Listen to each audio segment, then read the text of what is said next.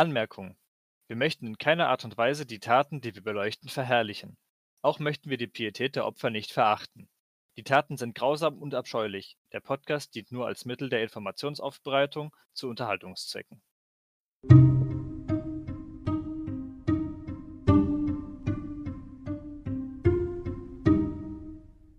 Hallo und herzlich willkommen zur vierten Folge von Spekulation. Heute begeben wir uns mal in luftige Höhen. Es geht um DB Cooper. DB Cooper ist der Medienname einer Flugzeugentführung aus dem Jahr 1971. Das war eigentlich nicht der richtige Name des Entführers, aber Medien haben einen kleinen Fehler gemacht und durch ein Missverständnis ist es dann halt zu dieser Namensbezeichnung gekommen. Weil es einfach leichter ist, benutzen wir den Namen auch und damit es auch euch leichter fällt. Also, um es kurz zu fassen, worum es ging. Dieser DB Cooper wollte 200.000 Dollar Lösegeld haben und er war ein Flugzeugentführer, wie wir schon gesagt haben. Und wenn man jetzt mal diese 200.000 Dollar umrechnet, dann sind das circa 1,2 Millionen Dollar. Also nicht gerade wenig. Was er gemacht hat, er hat das entführt und dann ist er halt im, über dem Staat Washington mit diesem Lösegeld einfach vom Flugzeug, also aus dem Flugzeug rausgesprungen und ward nie mehr gesehen. Ja, genau so war's. Fangen wir mal am Anfang an. Also die Tat fing an am 24.11.1971 und da hat ein Mann unter dem Pseudonym Dan Cooper eine Boeing 727 051 der Northwest Orient Airlines mit der Flugnummer 305 mittels einer Aktentasche, die nach Aussagen der Flugbegleiter mit Drähten und roten Steinen gefüllt war, entführt. Also so eine 727, das ist ein kleiner zweimotoriger Inlandsflieger, nichts Großes. Der Mann trug einen schwarzen Regenmantel, also so ein Trenchcoat, Slipper, einen dunklen Geschäftsanzug, ein sauber gebügeltes weißes Hemd, eine schmale schwarze Krawatte mit einer perlmuttbesetzten Krawattennagel sowie eine schwarze Sonnenbrille. Ne, weiß man alles äh, durch die Flugbegleiterin. Kurz nach dem Start hatte der Flugbegleiterin Florence Schaffner einen Umschlag zugesteckt, da es damals üblich war, dass irgendwelche Passagiere, Passagiere, die die Flugbegleiterin ganz nett fahren, ihnen ihre Nummer in diesem Umschlag zugesteckt haben, hat sie den erstmal auf die Seite stecken wollen. Dann hat aber Cooper sich zu ihr gebeugt und ihr geraten, sie solle den Zettel auf jeden Fall lesen, denn er hat eine Bombe in der Aktentasche und er wird auch nicht zögern, sie einzusetzen und hat sie danach gebeten, sich neben sie zu hocken. Schaffner wollte dann, wahrscheinlich nach Protokoll, die Bombe sehen. Cooper hat daraufhin seine Aktentasche geöffnet und sie hat die oben beschriebenen Drähte und roten Stangen, also wahrscheinlich Dynamit, gesehen. Schaffner hat dann darauf die Piloten unterrichtet, dass sie einen Flugzeugentführer an Bord haben und dann auch gleich die Forderung von Cooper überbracht. Und das waren vier Fallschirme, einen vollen Tanklaster, um das Flugzeug bei einem Zwischenstopp aus wieder voll zu tanken und 200.000 Dollar in Bargeld. Am Zielflughafen Seattle-Tacoma hat Cooper dann die Passagiere gegen die vier Fallschirme, das Lösegeld und die Betankung freigelassen und dann folgende Anweisungen an die Piloten gegeben. Das Flugzeug sollte mit 15 Grad angestellten Landeklappen, um maximalen Auftrieb zu erzeugen, so langsam wie möglich, also 185 km/h, was für so ein Flugzeug echt langsam ist, von Seattle-Kurs auf Mexiko-Stadt nehmen. Der Co-Pilot, der ziemlich erfahren war, hat daraufhin äh, angebracht, dass die Maschine so nie dort ankommen wird, also knapp 1600 Kilometer. Dann hat sich Cooper äh, einsichtig gezeigt und hat mit der Besatzung noch einen Tankstopp in Reno in Bundesstaat Nevada ausgemacht. Um 19.40 Uhr hat Cooper die Besatzung zum Start gezwungen und um 20 Uhr hat die Besatzung einen Druckabfall in der Kabine bemerkt. Gleichzeitig leuchtete die Kontrolllampe für die Öffnung der hinteren Laderampe und dem Ausfang der dort befindlichen Gangway auf. Kurz nach 20 Uhr hat das Heck der Maschine nach oben gezuckt Deswegen vermutet man zu dem Zeitpunkt den Absprung Coopers aus der Maschine. Man hat ihn aber nie gesehen. Natürlich, wahrscheinlich auch nach Protokoll, wurden damals zwei F-106 Abfangjäger losgelassen und sind dem Flugzeug in Abstand gefolgt. Die haben ihn aber nicht gesehen aufgrund der widrigen Witterungsverhältnisse. Also es hat hart gestürmt, es war im vollen Regen und im Tiefflug. Da ist nicht sehr viel mitsehen. Und es war ja auch schon dunkel. Und es war dunkel, genau nach 20 Uhr im, im November. Da ist nichts mehr mit 10. Dann kommen wir zum Hintergrundwissen von Cooper. Das ist nämlich sehr interessant. Und zwar wusste nur geschultes Personal der CIA und des FBI und die Konstrukteure des Flugzeugs, dass diese hintere Gangway während des Fluges ausgefahren werden konnte und dass dieser Vorgang nicht vom Cockpit aus beendet oder gesteuert werden konnte. Weil also man hat es der normalen zivilen Besatzung nicht gesagt, weil wozu sollten die das wissen? In einem, keine Ahnung, in einem Falle einer Notwasserung wären die Leute sowieso über die Notrutsch in den Türen ausgestiegen, weil einmal durch den Laderaum laufen ist sinnlos. Das ist ja ein viel zu langer Rettungsweg. Man hat vermutet, dass Cooper einen, also am Anfang vermutet, dass Cooper ein erfahrener Fallschirmspringer war und hat sogar darauf gepocht, dass er irgendwann mal in einer Spezialeinheit war. Das hat sich aber bei den Ermittlungen nach komplett sehr schnell wieder eingestellt und hier zitiere ich den CIA-Agent äh, Larry Carr. Wir dachten ursprünglich, dass Cooper ein erfahrener Springer gewesen sei, vielleicht sogar ein Fallschirmjäger. Nach einigen Jahren kamen wir zu dem Schluss, dass es einfach nicht stimmte. Kein erfahrener Fallschirmspringer würde bei pechschwarzer Nacht im Regen mit Gegenwind um 320 km/h, bekleidet mit einem Trenchcoat und Straßenschuhen mit dem Fallschirm, über unbekanntem Gebiet abspringen. Es ist einfach zu riskant. Er hatte auch übersehen, dass sein Reservefallschirm nur für Trainingszwecke gedacht war und zugenäht war. Ein Umstand, der einem erfahrenen Fallschirmspringer nicht entgangen wäre. Ja, und da kommen wir schon zum, zum Punkt, was auch dann später uns es einigermaßen ja, erleichtert, die Verdächtigen ein bisschen auszusortieren. Der Kerl hatte absolut keinen Plan, wie er Fallschirm springt. Der hat vier Fallschirme bekommen und hat sich davon die zwei schlechtesten ausgesucht. Also sein Fallschirm war nicht lenkbar.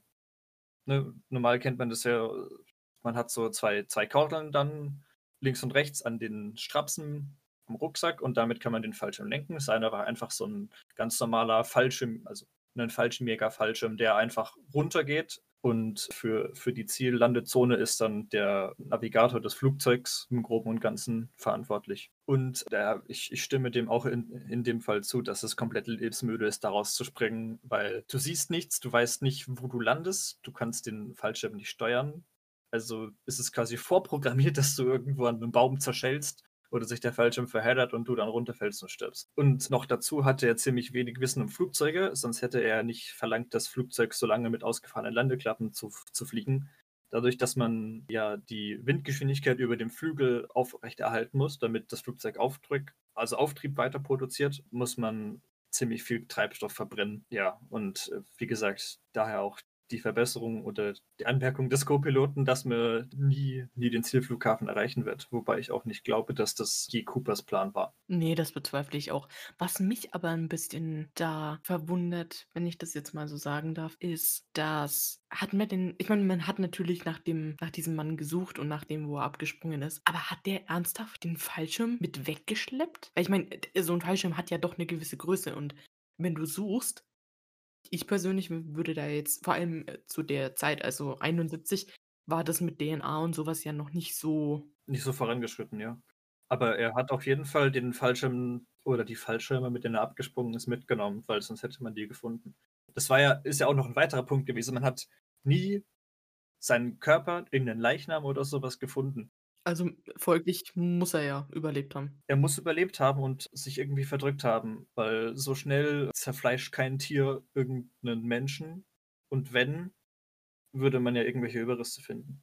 Ein Skelett oder sowas. Aber man hat gar nichts gefunden. Auch vom Geld, von dem man sich die Seriennummern notiert hat, gab es nicht wirklich eine Spur. Das hat ein paar Jahre später hat dann ein Kind, ich glaube insgesamt waren es knapp 5800 Dollar gefunden die auch zu den, also mit den gleichen Seriennummern. Aber äh, ja, auch daraus konnte man keine Rückschlüsse ziehen, wo sich Cooper zu dem Zeitpunkt aufgehalten hat. Dann kommen wir mal zu den Verdächtigen. Das ist nämlich noch richtig interessant, finde ich. Genau, also es gibt ja wie für jedes Verbrechen muss es ja irgendwelche Verdächtigen geben. Und für den Fall, ich sage mal, es gab wahrscheinlich noch mehr, als wir jetzt hier gefunden haben. Das Problem ist aber dadurch, dass man ja eigentlich nichts wirklich über diesen DB Cooper weiß, das schränkt's halt nicht gerade ein. Und dann gibt es natürlich noch Nachahmer und dies und das. Also, wir fangen da jetzt einfach mal an. Also, ein gewisser Richard McCoy ähm, hat vier Monate nachdem Cooper seine Tat begangen hat, hat er ebenfalls eine 727 entführen wollen. Der Zwischenstopp des Flugzeugs war in Denver und er ist während dieses Zwischenstopps zugestiegen und hat die Besetzung mittels einer Handgranatenattrappe dazu gezwungen, zu kooperieren und er hatte auch noch eine ungeladene Pistole. Aber warum nimmt man eine ungeladene Pistole mit? Ja, er wollte wahrscheinlich niemanden verletzen. Ich, also ich, ich denke mir, weißt du, wenn du eine ungeladene Pistole dabei hast, reicht es ja vollkommen aus, weil die Besatzung kann ja nicht nachprüfen, ob die Pistole geladen ist, wenn sie sich nicht damit aus, auskennen, jetzt zwingend. Ja gut, wenigstens, wenigstens ein Krimineller mit Gewissen. Also, Zwischenstopp in Denver, er steigt zu, zwingt die Besatzung mit einer Handgranatenattrappe und einer ungeladenen Pistole zur Kooperation, wurde aber erwischt, weil er auf einem Magazin in der Toilette Fingerabdrücke hinterlassen hat und seinen Zettel mit den Anweisungen vergessen hat. Wär so ein, das wäre so ein richtiger Ich. Ich vergesse immer irgendwo irgendwelche Sachen und das ist halt schon dämlich, das dann dazulassen. Oder, weißt du, von mir aus, dann nimm doch das scheiß Magazin einfach mit, oder? Du entführst ein verdammtes Flugzeug. Als ob die das vermissen werden. Und wo sich McCoy und Cooper aber unterscheiden, ist, dass McCoy ein erfahrener Fallschirmspringer war. Und er war noch dazu Hubschrauberpilot, weil er im Vietnamkrieg bei einer Spezialeinheit war. Ja, also schon mal viel, viel mehr Erfahrung wie Cooper. Ja, deswegen trotzdem nicht erfolgreicher. Äh, nee. Also, wie gesagt, er wurde gefasst und dann wurde er natürlich auch verurteilt zu 45 Jahren Haft, ist dann aber ausgebrochen mit einer Pistolenattrappe, die er aus zahnmedizinischer Paste gemacht hat. Genau, und zwar war er äh, im zahnmedizinischen Labor in der Vollzugsanstalt und hat sich da über seine Haftzeit diese Attrappe gebastelt. Ja, und dann sind er und einige Mitgefangene entkamen, indem sie das Haupttor mit einem Müllwagen durchbrochen haben. Das ist, das ist auch geil. Das ist wie aus so einem Film. Also, ich stelle mir das nur so vor. Also, äh, der Mann muss ja, en also entweder war McCoy sehr begabt darin, etwas aus zahnmedizinischer Paste herzustellen, oder die Leute, die er bedroht hat, waren alle blind. Oder er hat es gut versteckt. Also es reicht ja, dass du die grobe Form hast von der, von der Pistole. Sobald jemand mit sowas bedroht wird, dann gehen dir, dann schießt der Adrenalin hoch und man nimmt die Sachen halt nur noch schemenhaft wahr. Und wenn du dann halt den Schatten einer Pistole oder einer Pistole ähnlichen Gegenstandes siehst, dann hast du im Zweifel auch nicht mehr die Konzentration, sondern denk, okay, denkst halt nur, okay, der hat wirklich eine Waffe, mein Leben ist in Gefahr und guckst nicht mehr wirklich drauf. Ja, natürlich, aber ich muss schon sagen, Respekt, weil du wirst schon, weil du ein Flugzeug entführen wolltest, zu 45 Jahren Haft verdonnert und dann brichst du aus, weil du zahnmedizinische Paste zu einer Pistole formst. Ich lasse es jetzt mal in Anführungszeichen so dastehen. Und dann noch Müllwagen nimmst, um durch ein Haupttor durchzubrechen. Der ist auf jeden Fall der, der nächste MacGyver. Aber gut, der liebe Herr, er war nicht lange auf freiem Fuß. Naja, was heißt nicht lange? Drei Monate hat er geschafft. Dann haben die Behörden ihn aufgespürt. Und unglücklicherweise kam es dann zum Schusswechsel und dabei wurde McCoy getötet. Und der Polizist, der McCoy erschossen hat, hat dann auch gemeint, dass er mit McCoy auch Cooper tötete. Das war seine Auffassung. Wie wahr das ist, ist jetzt mal dahingestellt. Aber es gab durchaus weitere Indizien, dass McCoy wirklich Cooper gewesen sein hätte können, weil Cooper hat bei seiner Tat ein Medaillon von Brigham Young. Mhm, das ist eine Universität. Genau, zurückgelassen. Und da waren aber McCoys Initialien drauf. Also. Ist auf jeden Fall, sag ich mal, ein Indiz, was sehr, sehr auf ihn hindeutet. Aber es gibt halt keine festen Beweise. Und wie du es vorhin schon angesprochen hattest, die DNA-Analyse war damals nicht so gut, dass man ihn zweifelsfrei hätte feststellen können. Ja, und es könnte, wie du schon gesagt hast, stimmen. Es könnte aber natürlich auch ein Zufall sein, weil Zufälle gibt es immer. Warum nicht auch hier? Man weiß nie. Der zweite Tatverdächtige war Dwayne Weber. Ähm, also 24 Jahre nach der Tat ist der, der Witwe von ihm, also Joe Weber aus Payson, Florida, eingefallen, dass äh, ihr Mann vor seinem Tod 1995 gegenüberstand und verkündet hat oder haben soll, dass er Cooper gewesen sei. Und das ist äh, folgendermaßen passiert. ihr Mann hatte in der Nacht einen Albtraum und im Schlaf davon gesprochen, dass er ein Flugzeug entführt hat und dann Fingerabdrücke auf der Hecktreppe hinterlassen wollte oder die dort hinterlassen hat, was auch auf die 727 hindeutet. Weber hat in ihren Unter, also die, die Witwe hat in den Unterlagen ihres Mannes dann ein Ticket von Seattle nach Tacoma gefunden, also genau die Strecke, die Cooper geflogen ist und auf der das Flugzeug entführt hat. Diese Theorie wurde auch von einem ehemaligen Bekannten Webers unterstützt und das war Robert Knoss der angab, dass dieser unter dem äh, Namen Dan Cooper bekannt war, also in Bloomington in Minnesota drei Jahre vor der Entführung soll er da unter dem Namen Dan Cooper Fallschirmspringen geübt haben und anscheinend war er da auch gar nicht immer so schlecht drin. Man hat den Weber aber leider ausgeschlossen oder ausgeschlossen, letzten Endes durch nicht überstimmende DNS. Genau. Dann unser dritter Verdächtiger. Das ist ein Herr namens John List. Und bei dem geht man davon aus, dass er sein könnte, weil er von den Gesichtszügen und dem Alter. Und die Schuldenlast äh, hat auf jeden Fall mit übereingestimmt. Genau, die hätte als, ich würde jetzt mal sagen, Motivation dienen können. Und John List war schon vorbestraft, also der ist, ist Mehrfachmörder. Und ich denke mal, wenn du schon ein bisschen vorbestraft bist, wirst du wahrscheinlich auch wissen, wie du mit Behörden umzugehen hast. Und du, du hast ja dann, behaupte ich jetzt einfach mal, ich weiß nicht, ob es wirklich so ist, du hast dann ja auch irgendwo so, ein, so eine gewisse Routine schon mit dem Druck der Straftat irgendwo auch umzugehen. Ja, also, ich denke mal, also, wenn du mehrere Leute umgebracht hast, dann denke ich mal, dass es für dich ne, auch kein, also moralisch kein, kein Thema ist, ein Flugzeug zu entführen. Finde ich jetzt schlimmer, oder sagen wir so, nicht schlimmer, aber nicht so schlimm wie Leute umbringen. Zumal man ja auch nicht weiß, ob das wirklich eine echte Bombe war, die Cooper dabei hat. Ne? Das wird ja immer nur von roten Stangen und Drähten gesprochen, aber was, wenn der einfach irgendwelche Holzstangen rot angesprüht hat und ein bisschen Draht da reingetan hat, dass es aussieht wie eine Bombe? Das weiß man natürlich nicht. Genau. Was aber vielleicht ein bisschen gegen John List als DB Cooper spricht, ist, dass er aus dem Gefängnis heraus. Er hatte bestritten, dass er Cooper ist. Aber es, ich habe leider, also wir haben leider bei unseren Recherchen nichts gefunden, was darauf hindeutet oder wann genau er ins Gefängnis gesteckt wurde. Aber daraus, dass er bestritten hat, aus dem Gefängnis raus, dass er das ist, wurde nicht weiter äh, ja, ermittelt. Genau, also er, das hat man dann einfach zur Seite gelegt und ausgeschlossen. Dann kommen wir zu unserem vierten Verdächtigen, und zwar Kenneth Christiansen. Dieser ist, oder sagen wir so, äh, durch, die, durch eine Dokumentation im Jahr 2003 seinem kleinen Bruder aufgefallen, und zwar Lyle Christiansen. Bei dieser Dokumentation fielen ihm Parallelen zwischen Cooper und seinem 1994 verstorbenen Bruder Kenneth auf. Wie vermutet oder damals noch vermutet wurde, ähm, war ja Cooper einigermaßen vertraut mit Fallschirmen so auch Kenneth, dieser wurde nämlich 1944 zum Fallschirmjäger ausgebildet und arbeitete später als Purser, also als Chefsteward bei Northwest Orient Airlines und hegte aufgrund schlechter Bezahlung Aggression gegen seinen Arbeitgeber. Ne, das hat, bestimmt, hat man bestimmt schon mal mitbekommen. Man hat vielleicht im Betrieb so die, die eine, den einen Kollegen, der immer unzufrieden mit allem ist und Geld passt nicht und so überhaupt. Es passten Details, also Linkshändigkeit, die Vorliebe zu Bourbon Whisky und äh, das Rauchen. Cooper hatte sich ja im Flugzeug eine Zigarette angesteckt. Ein weiteres, äh, ja, schon handfestes Indiz waren die 200.000 Dollar, die man in Christians Nachlass gefunden hat, sowie einen Aktenordner mit den Ereignissen um diese Entführung bei Northwest Orient Airlines sowie eine teure Briefmarkensammlung, die sich Christiansen kurz nach der Entführung angeschafft hatte.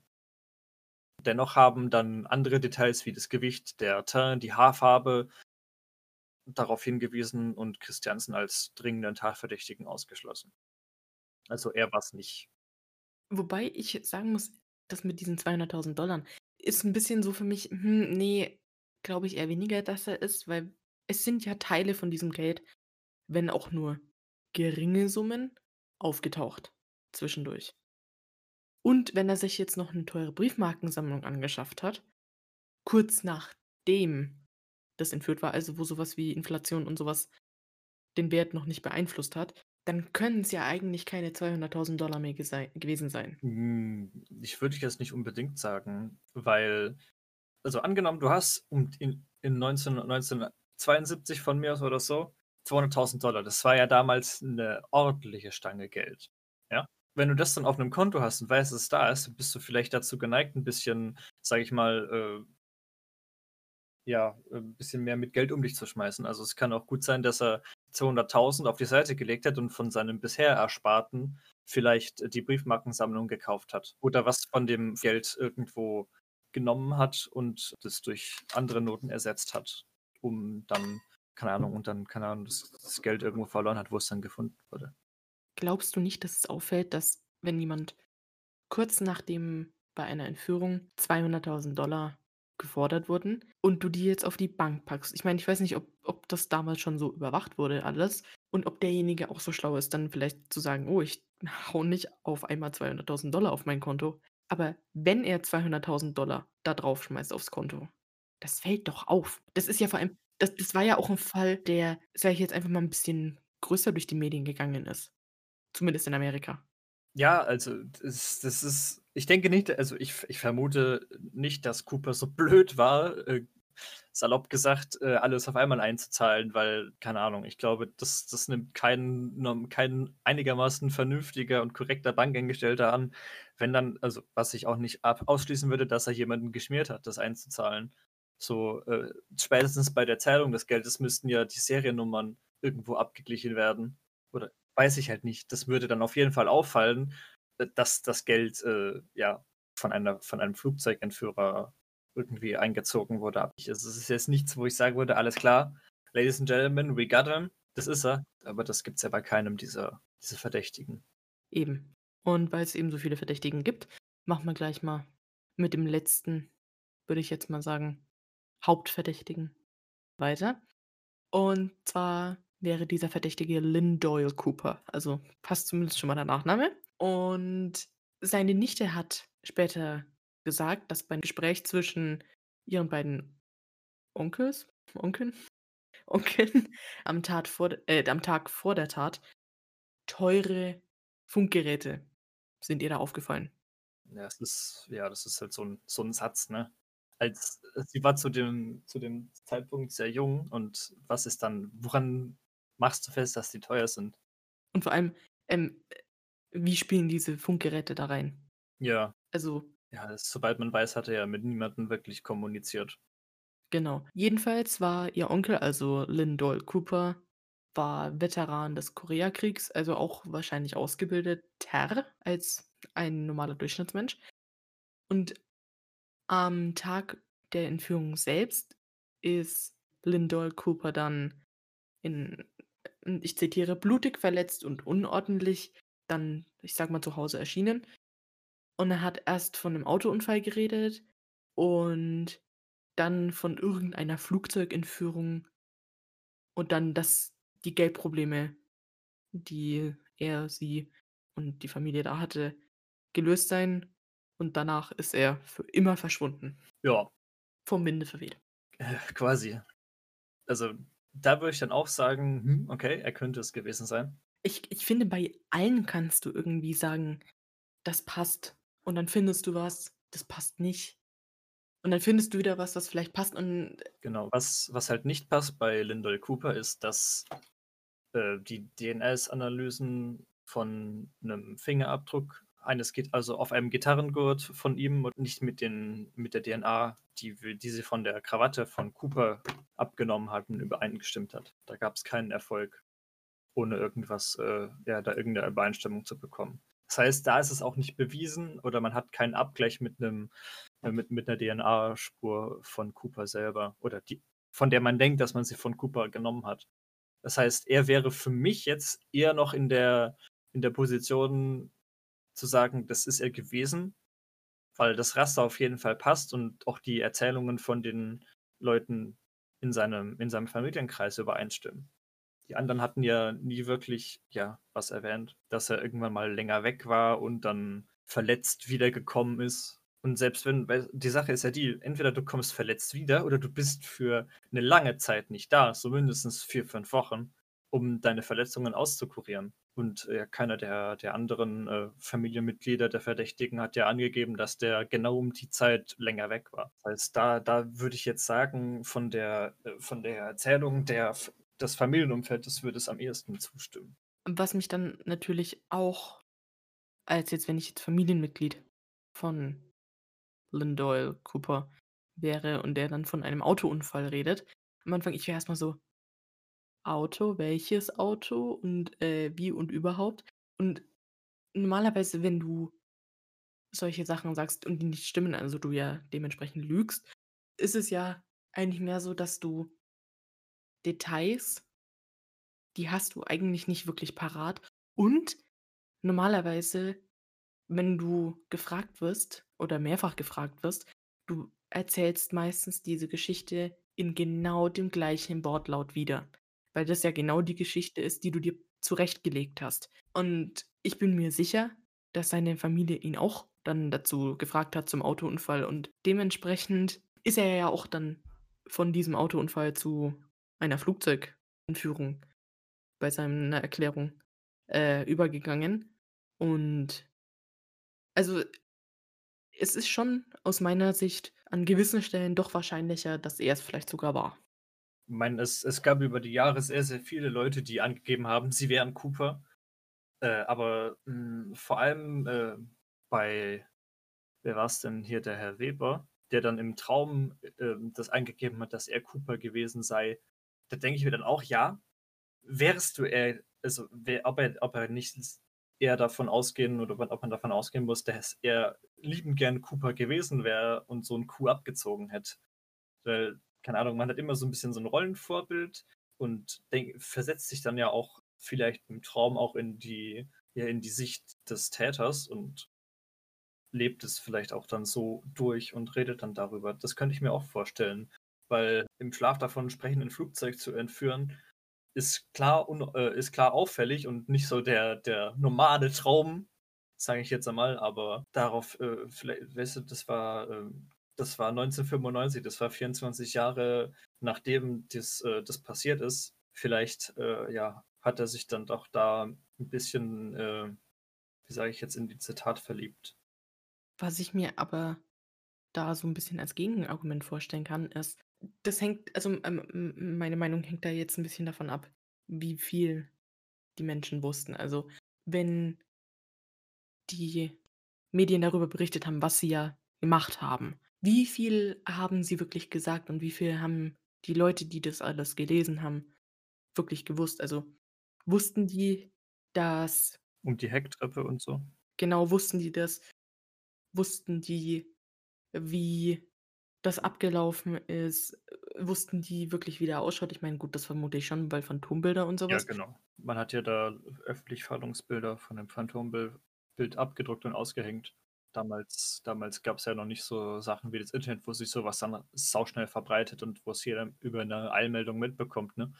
Da waren halt dann Phantombilder und das Fernsehen wirklich die einen oder halt auch Radio zum Beispiel, die einzigen Medien, womit du wirklich Leute erreicht hast. Klar. Also, ich ich finde vieles, wie du ja schon gesagt hast, weil auch die Leute natürlich sich gemeldet haben und gesagt haben: „Oh mein Gott, ich bin DB Cooper. Schaut mich an.“ Ich meine, da ist ja wahnsinnig viel bei den Medien, also, bei den Zeitungen und so ist ja waren wahnsinnig viele Anrufe von Menschen, die gesagt haben: „Ja, schaut mich an, ich bin's gewesen.“ Ähm, also, vermute ich schon, dass relativ viel Wissen vielleicht auch nach draußen gegeben wurde.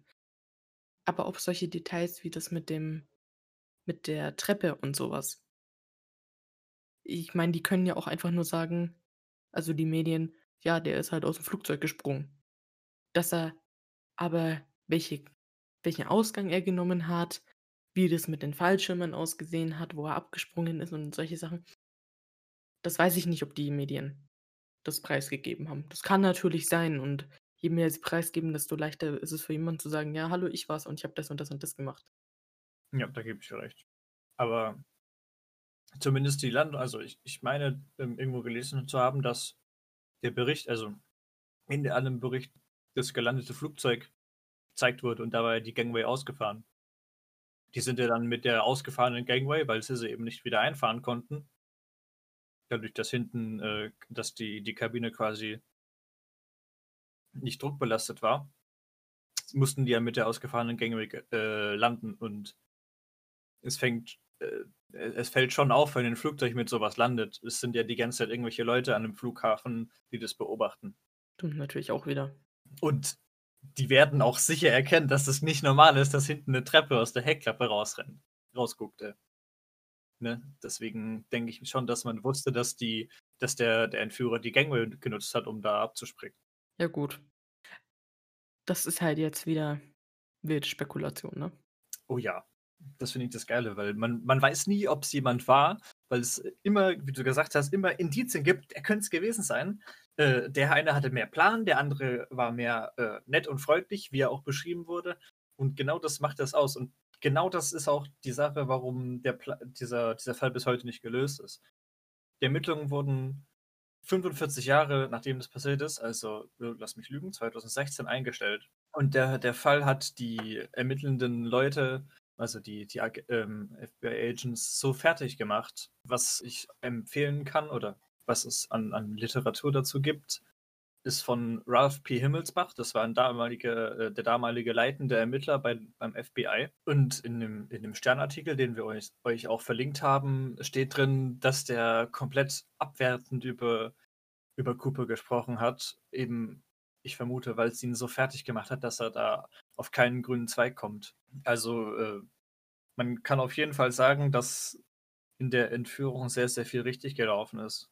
Es nachts absprengen Gut, das ist sehr gewagt, äh, aber man erkennt es nicht und damals war die Radartechnik noch nicht so, so gut, dass man ihn hätte auf dem Radar sehen können.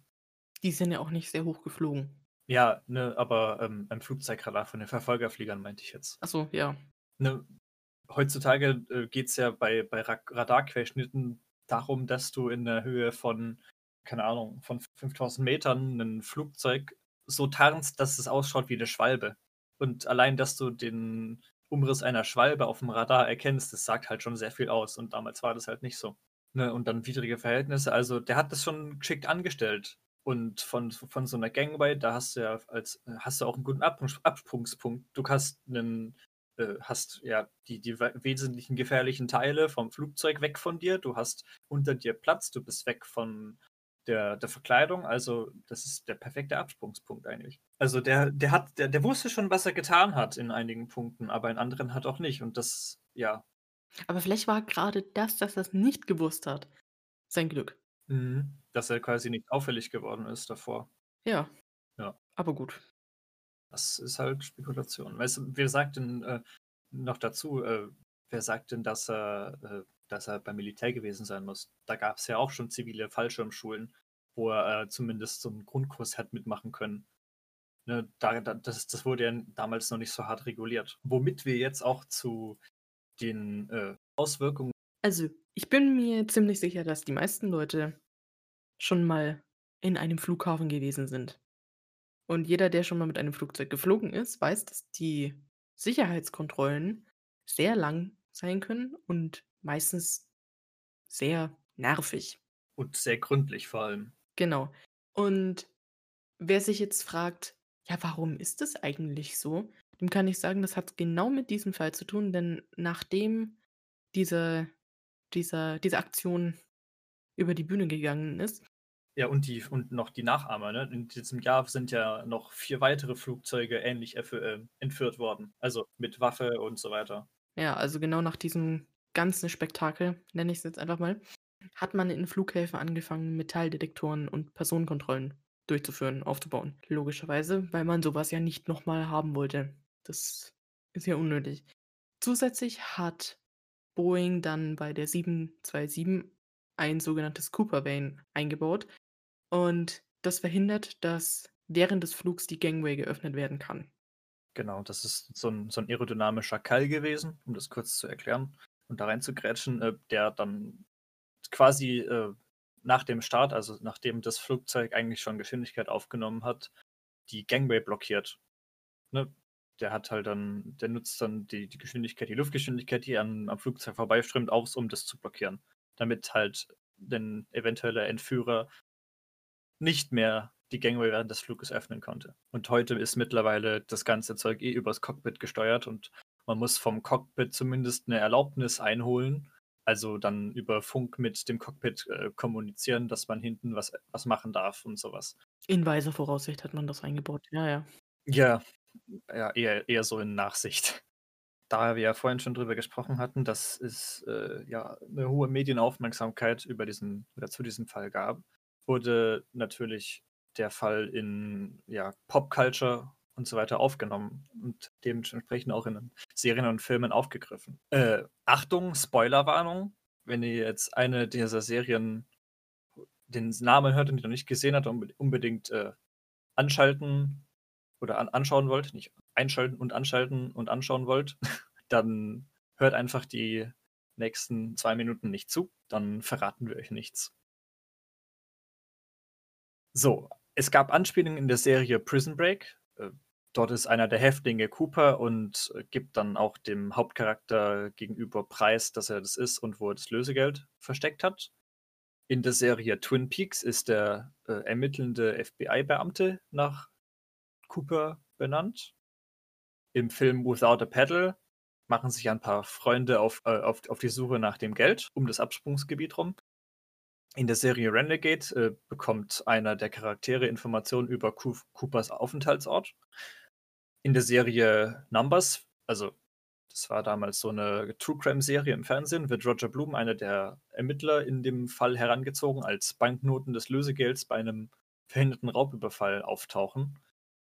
Und in der, in, in der Serie Leverage wird der Fall DB Cooper komplett mal aufgerollt, aufgerollt und in Rückblenden quasi erzählt. Und in, äh, zuletzt in der Folge 11 der Serie Geheimnisse der Geschichte geht es einfach komplett wie in der Serie Leverage um den Fall DB Cooper. So wie wir ihn jetzt, also ähnlich wie wir ihn jetzt aufgerollt haben. Ja, das war's auch schon. Spoiler Ende. Also es ist sehr viel, was sich um diesen Fall dreht. Es ist ein sehr, sehr interessanter Themenkomplex. Und ich finde, das macht es auch irgendwo gerade wahnsinnig spannend, weil es gibt so viele unbekannte Sachen zu diesem Fall. Also wirklich unbekannt. Es sind so viele Variablen da, die man mit reinberechnen muss. Auch schon alleine, wenn es nur darum geht, der Absprung. Die haben das ja natürlich, das FBI hat das alles irgendwie nachgerechnet und hat versucht, da rauszufinden, wo er hin ist. Aber wenn nur bei diesen Berechnungen eine Variable ein kleines bisschen anders ist, kommen die zu einem ganz anderen Ende.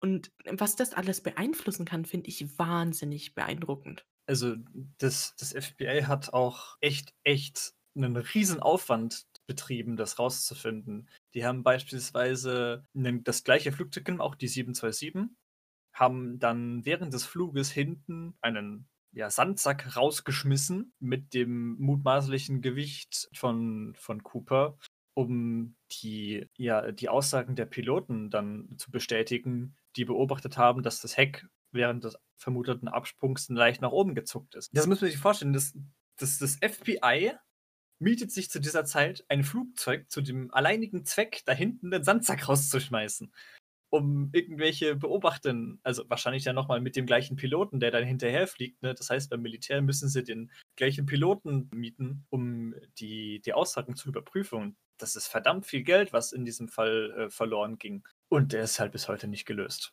man hat jetzt mittlerweile, wie schon gesagt, die Ermittlungen eingestellt. Und auch, dass jemand, äh, das ist, es ist echt, echt schon dreist, sowas überhaupt äh, auf die Idee kommt, sowas durchzuziehen, finde ich ja faszinierend. Der wusste ganz genau, dass man ihn äh, mit dieser Aktentasche nicht erkennt, weißt du? Zu, dem, äh, zu der Zeit gab es bestimmt tausende Männer, die mit einer Aktentasche, schwarzen Trenchcoat und einem Anzug im Flugzeug rumhocken. Man muss ihm lassen, kriminaltechnisch gesehen, war das auch so ein perfektes, Ver also fast perfektes Verbrechen. Er hat auf der, bei der Vorbereitung sich nirgendwo erwischen lassen, während der Durchführung nicht erwischen lassen, weil er irgendwie auffällig war. Also er wurde, er wurde von der Besatzung als ein sehr freundlicher und ruhiger Mann beschrieben. Er hat keinen großen Wirbel drum gemacht, hat die, die Leute im Flugzeug, dadurch, dass er nur mit der Stewardess kommuniziert hat und nicht mit der Waffe wie wild in der Luft rumgefuchtelt hat, nicht übermäßig belastet, sondern die den wurde einfach gesagt, jo, hier steigt mal aus. Also, das ist schon so ein Gentleman-Verbrechen. Also ich, ich würde, ganz ehrlich, ich würde schon so weit gehen und sagen, das ist das perfekte Verbrechen. Weil ganz besonders, also die wenigsten, glaube ich, fallen wirklich vorher auf in, in der Vorbereitung. Es sei denn, es sind vielleicht schon Kriminelle, die sowieso schon die ganze Zeit von Behörden beobachtet werden. Aber er hat sich danach nicht erwischen lassen. Also ich vermute mal, dass er weder großartig geprasst hat mit dem Geld, noch dass er es wahrscheinlich ein zweites Mal versucht hat. Ich denke, dass er so schlau war, das nicht nochmal zu machen. Ja, das, das wäre auch dann, das wäre nochmal dann dreister. Ja, aber es, ja, wie gesagt, es war schon ein Gentleman und ich denke, der weiß auch, wo dann Schluss ist, weil nochmal hätte er das, glaube ich, nicht durchziehen können. Hat mir ja an, an seinen Nachahmern gesehen. Die sind ja alle gescheitert. Genau keiner erfolgreich gewesen. Da gab es natürlich noch andere. Wenn man halt einmal so was durchzieht, dann klar, das bleibt natürlich irgendwo hängen und da der Fall dort dass das halt ordentlich durch die Medien gegangen ist. Ich denke mal, auch dadurch, dass er so durch die Medien gegangen ist, wird wahrscheinlich auch die Art und Weise am Flughafen, wie auf solche Sachen geachtet wird und wie auf Menschen geachtet wird, die wird sich schon geändert haben, auch bevor die neuen Personenkontrollen und Metalldetektoren und sowas zum Einsatz gekommen sind. Weil da war ja jeder war ja irgendwo trotzdem on High Alert. Also, da war ja jeder irgendwie ein bisschen Angespannt und super ja, angespannt, super sensitiv und was weiß ich nicht alles. Und da dann noch mal was zu versuchen, wäre ja wirklich blöd. Das wäre schlicht und einfach dumm. Ja. Wo, wobei das, keine Ahnung, wenn man das dann geschickt anstellt, also wahrscheinlich wieder dann unter, unter widrigen Wit Witterungsverhältnissen, dann könnte es halt nochmal funktionieren. Das Problem ist, ob dann nicht einfach äh, die, die Flugsicherung das Flugzeug stürmt. Also das haben sie beim, beim ersten Mal, äh, haben sie, sind sie ja nicht auf die Idee gekommen. Ich, wenn ich mich recht erinnere, wurde sogar einer der Nachahmer dann bei dem Zwischen Zwischenstopp erschossen, als äh, das SWAT das Flugzeug gestürmt hat. Da bin ich mir jetzt gerade nicht mehr sicher, aber ne, genau das hat, äh, genau da hat man dann natürlich die, äh, ja, die Krux, weil du musst ja das Lösegeld irgendwie in Kauf nehmen und die Polizei ist sicher nicht so blöd, dass sie dann das Lösegeld dir geben werden, wenn du danach vorbeikommst, ach ja, hier, ich habe irgendwie so Flugzeug entführt, ne, gib mir mal mein Geld. Äh, das, es gab ja, also da keinen Handlungsspielraum oder das irgendwie zu variieren, weil du musst zwangsläufig am Boden anhalten, um das Lösegeld in Empfang zu nehmen danach mit den die Geiseln freizulassen oder zumindest mit dem Flugzeug wieder abhauen und dann abspringen. Anders geht's ja nicht. Also, er hat's schon echt echt klug und gut angestellt. Also, das muss man ihm wirklich lassen. Ja. Der wusste halt auch darum Bescheid, dass es keine Sicherheitskontrollen gab, ne? Was das genau das hat's ja so einfach gemacht, vermute ich.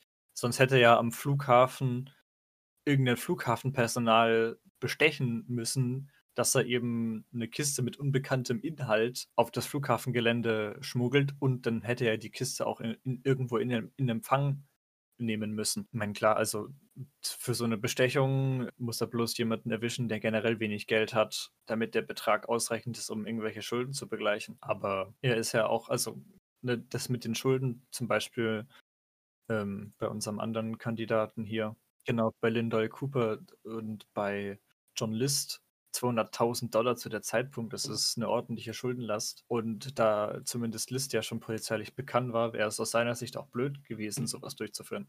Weil dann weiß man, okay, er ist polizeilich bekannt, er hat einen Riesenberg Schulden, kombiniere, kombiniere. Das ist unser Mann, der hat es wahrscheinlich gemacht. Naja, ich würde sagen, dann haben wir es für heute. Vielen Dank fürs Zuhören. Gerne, wie immer, folgen, verbreiten, liken, bewerten, teilen. Wie immer, folgt uns gerne auf Instagram at spekulation.podcast. Lasst uns da auch gerne mal eure Meinungen in den privaten Nachrichten da. Schreibt uns. Oder wenn ihr ein bisschen was Längeres zu sagen habt, gerne an spekulation.podcast.gmail.com. Da könnt ihr auch, wenn ihr wollt, gerne mal, wenn ihr so Fälle habt, die ihr mal besprochen haben wollt, könnt ihr uns die auch gerne zuschicken. Dann stürzen wir uns da gerne auch drauf. Und bei Apple Podcast gerne eine Bewertung da lassen. Schreibt auch ruhig mit rein, was ihr gut findet, was ihr nicht so gut findet. Damit können wir auch gerne was anfangen. Und dann würde ich sagen, bis zum nächsten Mal.